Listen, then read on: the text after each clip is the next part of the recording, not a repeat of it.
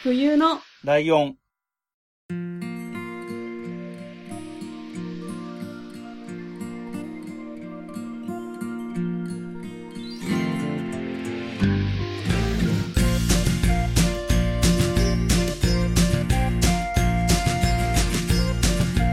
この番組は山梨県出身以外共通点のない二人がそれぞれ好きなことを話す番組です。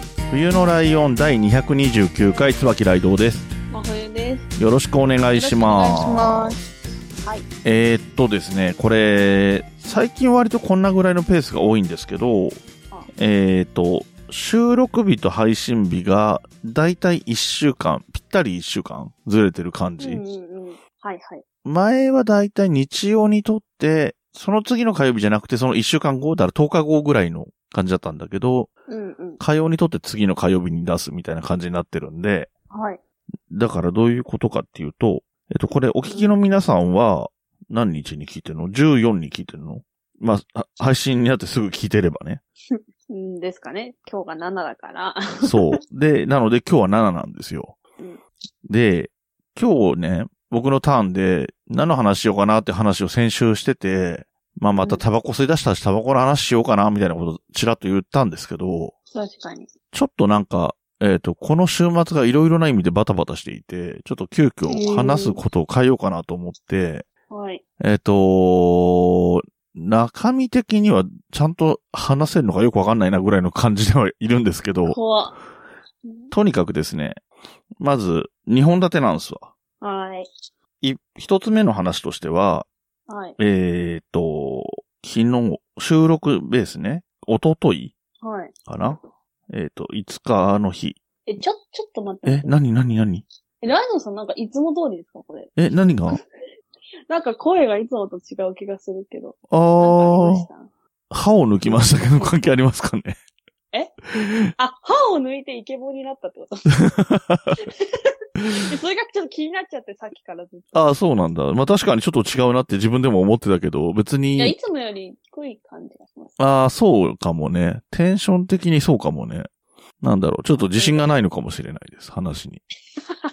まあ別にじ、いつももう自信ないけど、あるわけでもないけどさ。まあまあ、じゃあこんな低いテンションです。テンションってか、声のね、トーンですけど。はいはい。まあまあ、そんなわけで5日の日にね、歯も抜いたんですけど、うん。歯を抜いたよりもい大事なことがあって、えー、38年ぶりのあれのあれっていうのがあったんですよ。あ、すごい。この言葉で全然ピンとこない感じなんだ。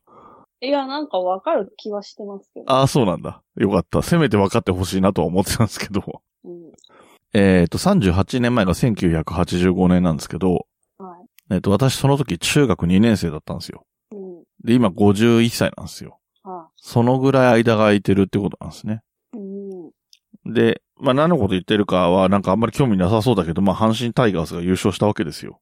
はい。優勝っていうか日本一になったっていうのが正確ですね。リーグ優勝はその間にも何度かしてんだけど、日本一になったのが38年ぶり。で、まあ冬さんってさ、野球のことってさ、プロ野球の方ね。うん。で、ルールとかじゃなくて、なんとなくチームがどんぐらいあるとか、そういうのってなんとなく分かってる全然知らないいや、わかりますよ、私。中学の時野球好きだったんで、あ、そうなの？あ、それ全然知らなかったわ。東京ドームとか神宮とか行ったことありますよ。おー、素晴らしいじゃん。あと、親が好きなんで。え、ちなみに、え、親とお父さん？まあ、どっちも。あ、どっちも？うん。は、どこのファンなの？ヤクルトの。へえ、それ、それで神宮なんだね、多分ね。そう、私はでも巨人が好きだったんですよ。なんで、なんで、それなんでかっていうと、おー。あの、中井正広のブラックバラエティって知ってあー、ブララバラね。あったね、懐かしい。大好きすぎて、あれって誰が出てた？誰が出てた？いや、じゃなくて、あの、知ってるよ？中井くんが出てたのも知ってるし、竹山が出てたのも知ってるけど、あ、そ、その、じゃ、あ、中井くんがジャイアンツファンだからってことか。そうで、うん。野球選手のモノマネとかしてて、それが分かんなかったから、うん。見るようになって、だってさ、その時期だけ好きだったって感じ。だって中井くんミヤンの真似とかするじゃうん。ん。ミヤンなんてだってあの頃、だ、中井くんとか俺同い年ぐらいだけど、うん。俺らが小学生ぐらいの時の、しかも、い横浜、今で言う DNA ベイスターズ？当時で言うと、太陽ホエールズの選手だから、はいはい。それは多分見てもわかんねえよみたいなとこあるけど、確かに確かに。でもなんか、うん。まあ現役の選手の話とかも結構。ああ、まあそうだよ。ね。そのくらいですね。うーん、なるそのほど。数年だけは知ってるっていうだけの話で。あとは知らない。うん。で、阪神タイガースは同じね。だからジャイアンツとも、えー、スワローズとも同じセリーグ。うん。はい。全部で12球団あるうちの6球団がセリーグなんですけども、そのセリーグのうん1チームなんですよね。はい。で、僕ね、これ、阪神タイガースのファンと一応言ってるんですけど、うーん。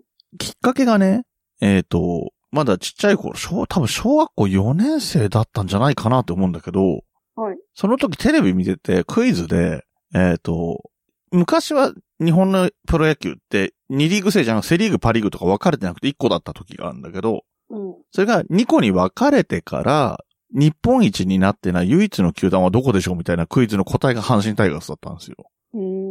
で、当時野球全然興味なかったんだけど、まあ、巨人の次に有名なのが阪神だなってなんとなく思ってるぐらいの感じだったわけ。まあ確かに。で、え、そんなになんかなんとなく2番目ぐらいみたいなイメージあるところが今まで一回も優勝したことないんだ。かわいそうだから応援しようみたいな感じだったのね。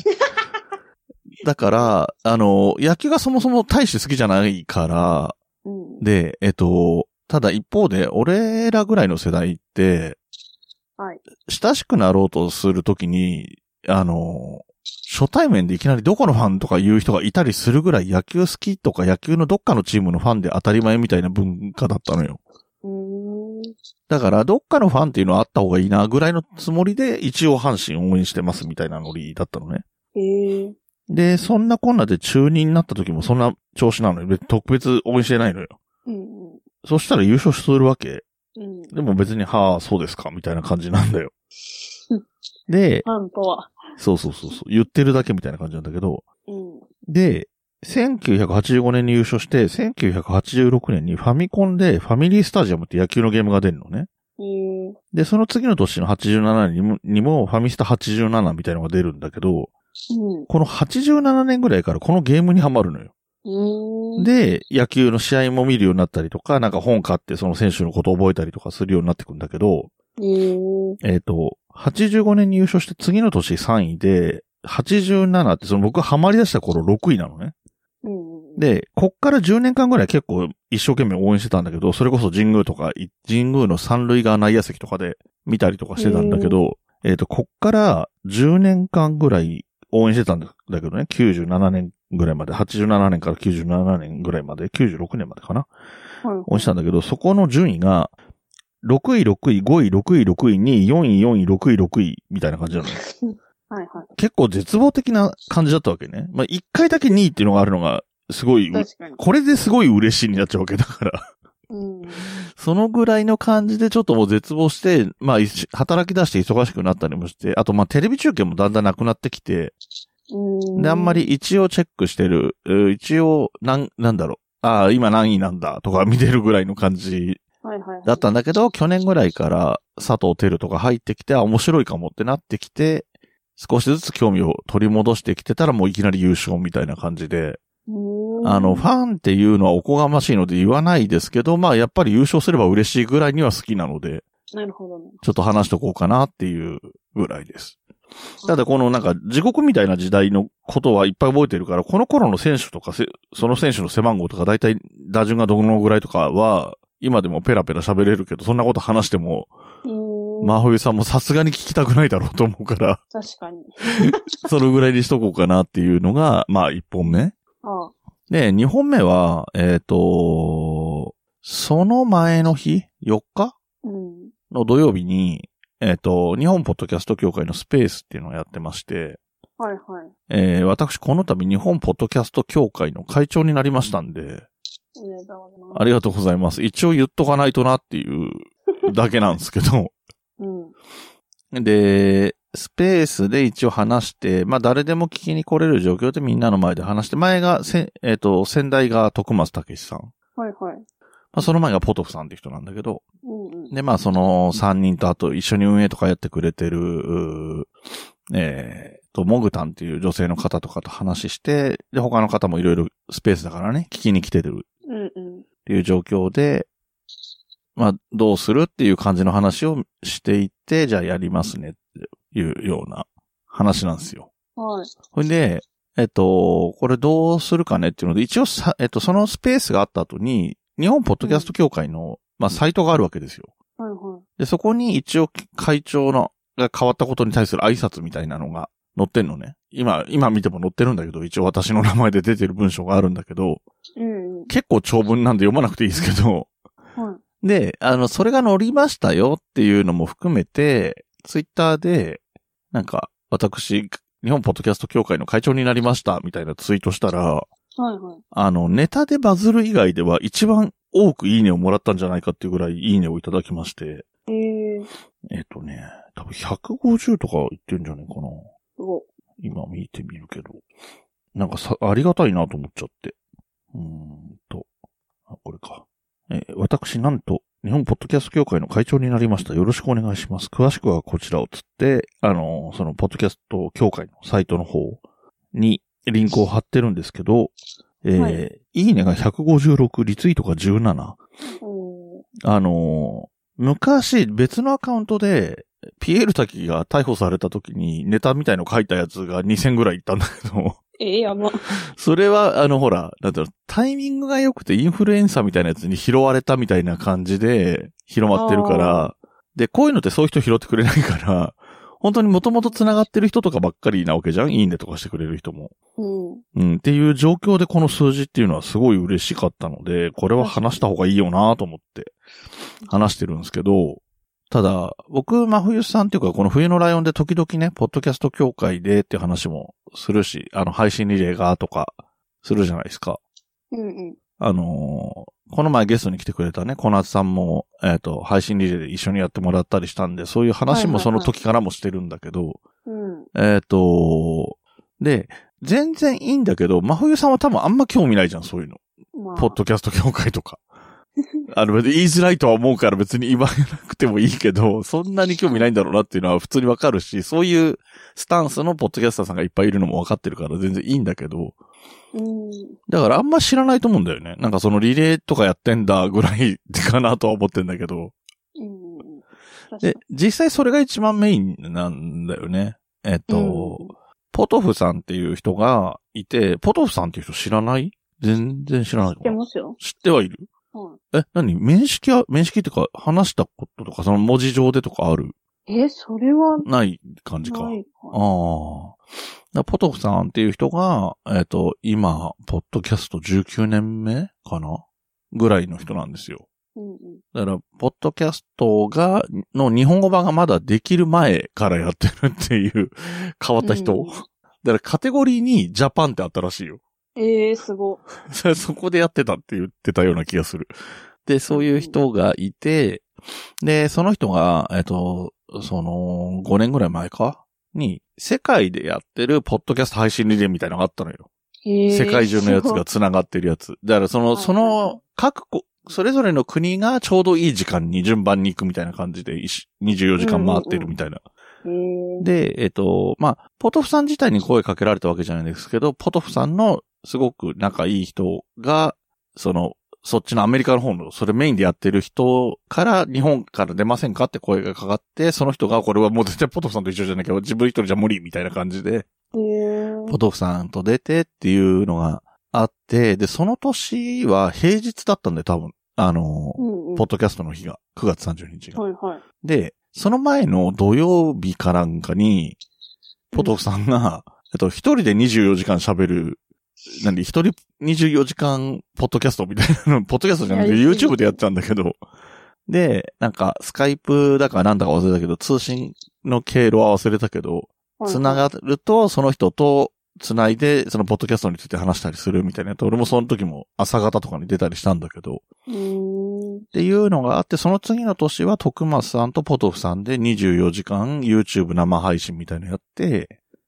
で、そこで、えっと、そこの終わりのところで、ポ日本ポッドキャスト協会立ち上げますみたいな発表があって、うんうん。で、まあ、ポトフさんが会長になって1年やって、で、その1年経ったところぐらいで、その配信リレーっていうやつをやって、で、ポトフさんが疲れ切って灰のようになって、会長を辞めますって言って、ちょっとごたごたして、徳松さんが会長になって1年経って、また配信リレーやって、そっから2ヶ月って感じかな ?1 ヶ月ぐらいかう。んで、まあ私がやるんですけどね。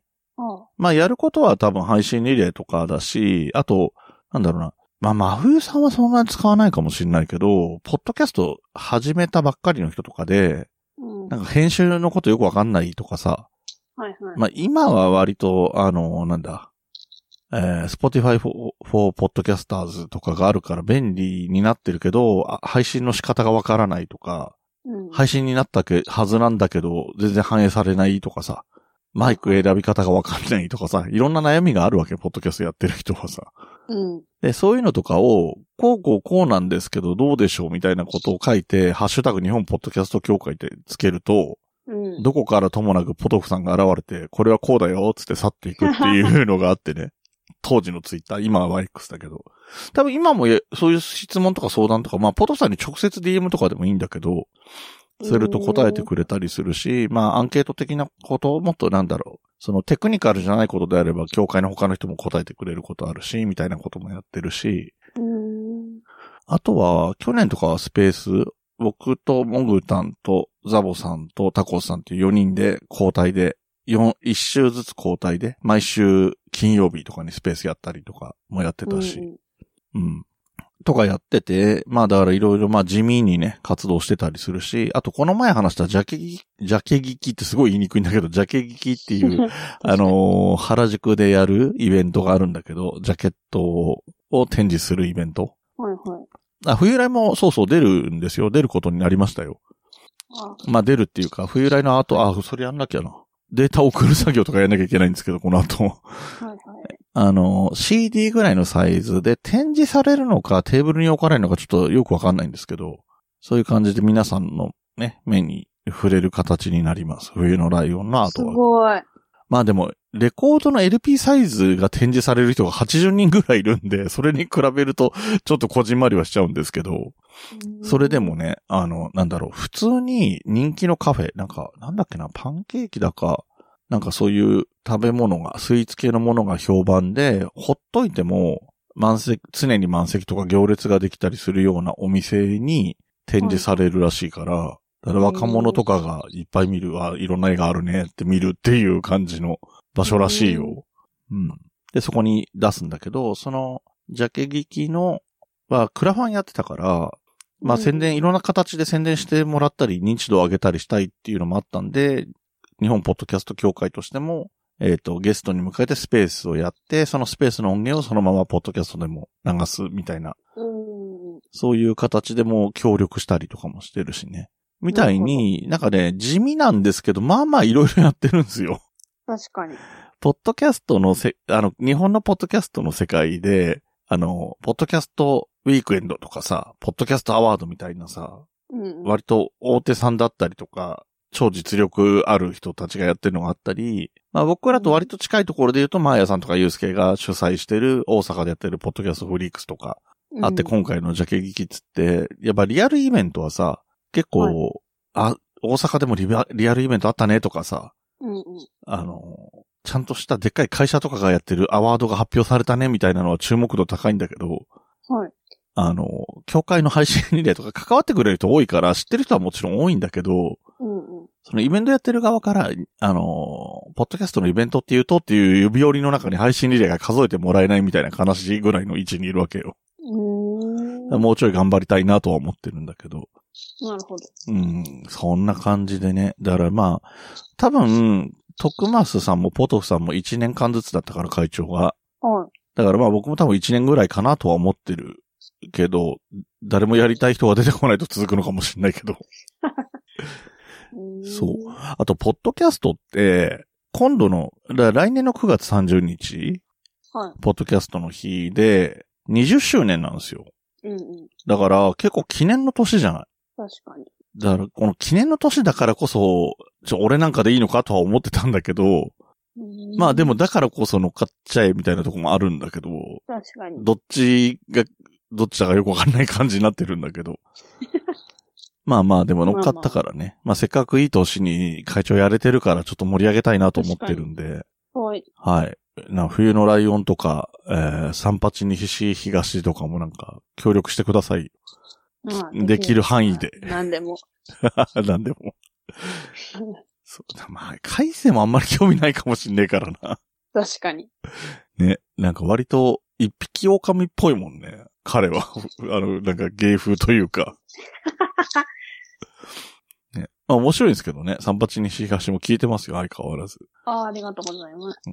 ね。あ、でもあれ本当に普通に面白かったね。あのー話が逸れちゃってるけど、はいはい。あのーチケットの取り方みたいな話してたじゃん。ああ、はい、しました。あれ、あのサイトは、やっぱりお笑い好きじゃないと知らないし、あれ知ってれば、うん。芸人さんだったらほぼ、いわゆるその他事務所の芸人さんとかは、まあ吉本もか。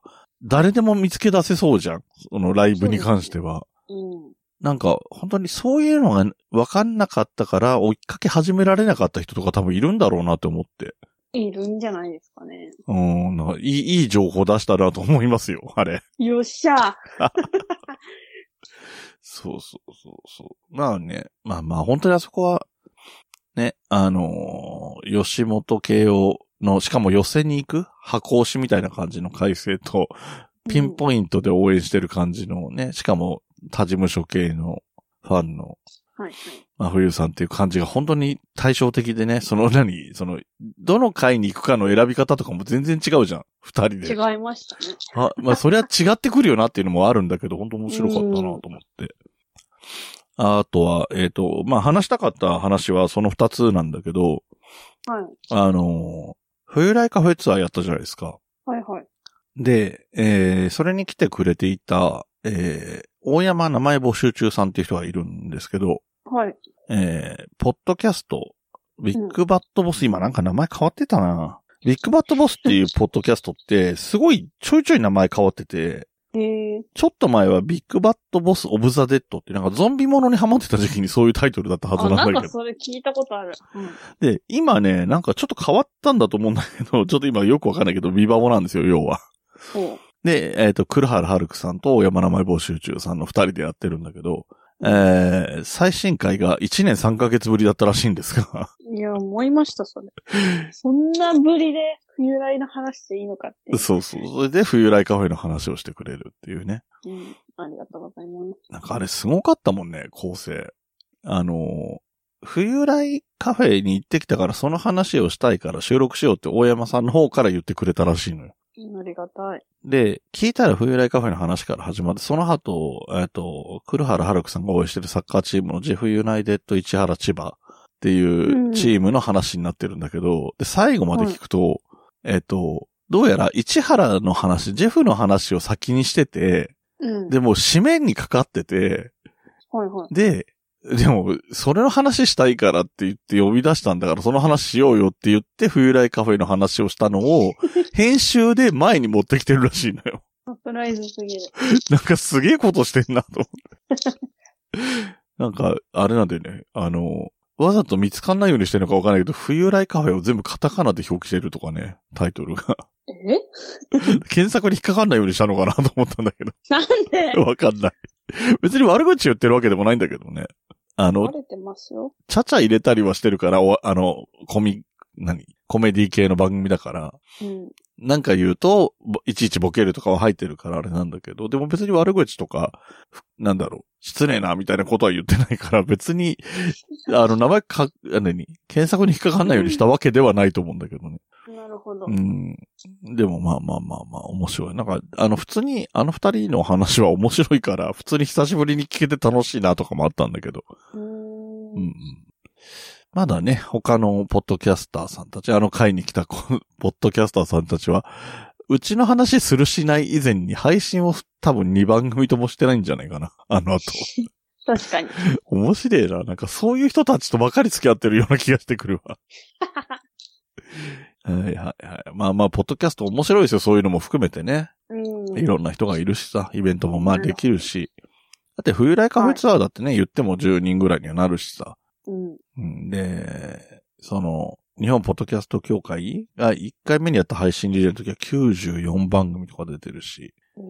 で、今回のそのジャケ劇は、アートワーク飾るのがだから多分、アルバムさ、LP サイズが80とかで、CD サイズも同じぐらいかもうちょっと多いかとかだから多分200とかの番組が関わってる感じになるはずなんだよね。すげえ。そう、だからなんかそういうなんかまあ、あとアプローチがいいよね。あれだから、要するにデータが送ってくれれば参加できるから、遠くの人も出れるし、確かに確かうん、なんか音声取って送るよりも元々あるアートワークを送るとかの方が簡単だしさ。に。うん。うん、割となんかアプローチしやすかった。まあお金はかかるんだけどね。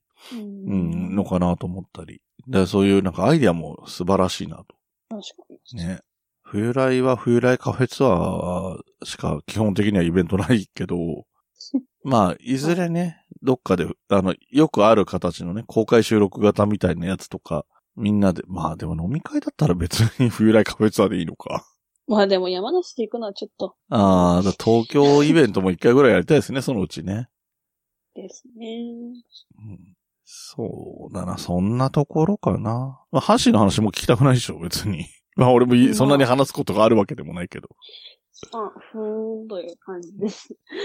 よかったね。だ。まあ、でもよかったんですよ。で、ちゃんと見てでもたから、ね。なんかあの、道頓堀の写真が見ました。あ、俺あれ、た、あの、なんだろう。YouTube に流れてきた、その人だかりの様子は見たけど、うん。ダイブとかあったの？見てないんだけど。いや、なんか、警備員の人が、うん。めっちゃ等間隔で、こんな、ああ、はいはい、はい。大路樹みたいになってて。ああ、うん。え、でも何人かやったんじゃないですか？やってるよね。まあまあ、でも、リーグ優勝の時にもやってるからね、なんだかんだでね。あ。うん。うん。まあまあ、まあ、あれは、あれはね、あんまりさすがに、そのツイッターで見た時にも思ったんだけど、なんか、はいいこととはもちろん思わないんだけど、うん。まあ、38年ぶりの優勝だと嬉しい気持ち自体は、まあまあ、そうわかるよって言いたい気持ちもあるから、なんとも言えないなとは思ってたんだけど、うん。だからってよくやったとはもちろん言えないしさ、なんか、なんとも言えないなって思いながら眺めてるだけ。だツイートにコメントできずにいるみたいな感じになってたけど。いやー、でもよかったね。はい。もうなんか、来年からのことがあんまりよくわかんないけどね、なんか逆に。どういうことですか？え？阪神タイガースを応援する上でのモチベーションを見失ってるって感じ。普通にそこそこ強い巨人とか応援してると、連覇がどうとかさ、2連覇だ、3連覇だみたいな言い方になるけど、2連覇っていうのがまあ、なんつうの、ないからさ、日本一が何しろ38年ぶりだからさ。うんうん。そう。あ、そうだから、まあ、多分ニュースとかでもやってるから知ってるとは思うんだけど、その、監督がね、あれのあれ言ってる監督が、今回優勝した監督ではあるんですが、あの人は、その38年前は、えっ、と、はい5番バッターですね。二塁手で5番バッターだった人だからすごいんだよ、そういう意味でも、あの人。確かに。38年に1回しか優勝しないところで、現役の時と監督で両方にね、いたっていうのは。もう一人いるんだけどね、ヘッドコーチの人も、その当時の選手だった人がいるから、二人なんだけど、えー、その二人人しかいないんだよ、その感じって。だから、そういう意味では嬉しかったね。だからその後の、その、何、俺が応援してたけど、パッとしなかった10年間とかも、その人が頑張ってたけど、結果が出ないっていうような時代でもあったから、そうなるほどねなかなか感慨深いですよ。そういう話すると感慨深いなと思ってくるよね。うん。本当は来年あたり阪神タイガース暗黒期っていうので一回やろうかなと思ったんだけど、それこそ真冬さんが食いつかないだろうなって思ったのと、あと、話すんだったら優勝したこのタイミングの方がいいかなっていうのがあったし、で、自分が会長になったのと優勝のの話とかかなりごちゃごちゃしてて、そのツイートしたのが日曜日だったはずだから、に。はいはい。自分の中でかなりわちゃわちゃしたんだよね。だからどっちのことをどうすればいいんだろうみたいな感じになってたから。うん。だからどっちも今話そうっていう感じになって今回話して。配信の頃にはもう一週間以上経ってるから、まあ皆さん落ち着いてるかなっていう感じはするけどね。うん、はい。まあまあそんな感じですよ。はい。でも、えっ、と、え？多分、11月でしょ、だから、多分僕のターン次もう一回あって終わりぐらいだよね、年内ね、多分。あらら。あるのかなぐらいの感じもしてる。なんかゲストがあと、あの人とあの人がみたいなことを考えると、うん。多分ああと一回はあるとは思うんだけど。ね、お便り会もこの前お便り会やった時にもう一回ぐらいしかないですよって話してるけどね。うん。うん。真冬さんのターンも次と、次とその次あるのかな？ないのかな？みたいな感じですね。まあまあ、まあ別に、年が変わるだけだからねただ冬の辺は1月から割とそのやり方リセットとかするからね。うん。うん。まあまあ、我々のターンは絶対あるし、まあ雑談もあるんだろうから、あんまり大きくは変わんないけどね。はいうん。はい、なんか、ぐずぐず喋りが伸びちゃってぐずぐず、はい。あの、あんまりよろしくないので、そろそろまとめていこうと思いますけれども、はい。えっと、真冬さんは告知はあるのかい？お店関係。えっ、と、14日だから、うん。えっと、19日が前も言ったんですけど、うんうんうん。山梨県民の日っていうお祭りが、あ、はいはいスポはい。ーツ公園であります。はい。なんか私が作ったものをもう売ってるとか売ってないとかっていう話ですけど。売ってるんじゃないの？もう売ってるけど見つけられるかは別問題だけどね。まあ確かに。と、あと、冬来カフェが、あとは11月23日ですね、祝日ああ、そっか、祝日か。ありますね。はい。うんそのぐらいです。はい。今のところ。それが多分年内最後になるああだろうねと思われまあ、ます。寒くなってくるしね。はい。まあ、ジェラート、まあね。まあ、でも公園で買ったら寒いからな。確かに。それ家に持って帰ってね、こたつで食べればそれは美味しいんだろうけど。ちょっと難しいです。そうですね。激近所じゃない？ちなみにさ、えっと、学校の方はなんかどうなんですか、近況は。あんまり変わらず今日めっちゃ怪我して、え？しかも怪我した理由っていうのが別に針が刺さったとか、そういう話じゃないんですうよ。ん。ハサミで切ったとか。うんじゃなくって、掃除の時間に掃除機かけてたら、うん。あの、ブラインドっていうんですか？みたいな、あの、金属のやつ。と、あの、壁、なんていうんですか、壁があってるブラインドがあって、私はそこに突っ込んじゃって、勢いで。うん。結構流血しましたっていう。うおー なんか聞かなきゃよかった気分になってるわ。なんで今、右の脇腹がとっても痛い。あ近あ。況としてはそんな感じ。学校の楽しいエピソードとか出てこねえんだ。楽しい、楽しいことでもありましたよ。ああ、でも、言いけど、いっぱい話が長くなりそう。まあまあ、来週話すのか雑談会で話すのか。まあね。うんはい。えーじゃあそんな感じでして、えっ、と、じゃあ、お便りの募集の話します。はい。えー冬のライオンではお便りを募集しております。えーお便りの宛先は、えーこの、ポッドキャストの概要欄か、X のプロフィール欄をご覧ください。また、えーはと、ポッドキャストのサイトの方に、えーリンクがありまして、えーお便りフォームはこちらとか書いてあるので、そちらから入るとお便りフォームに行けますので、こちらはメールアドレスなしとかね、はいえーいう形でもお便り送れますよと。まあ、気軽に送りやすいとは思います。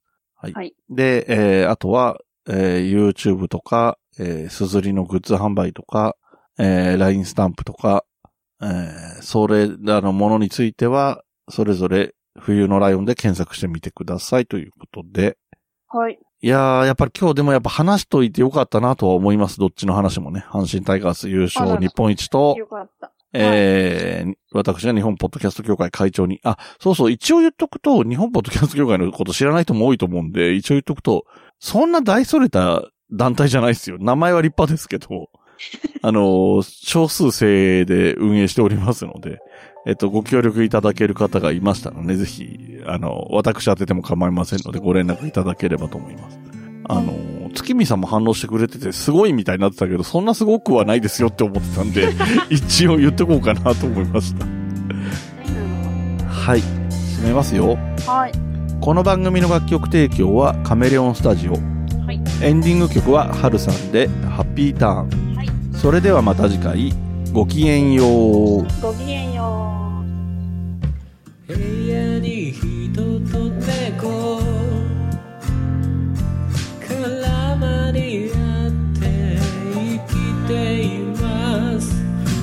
しいものは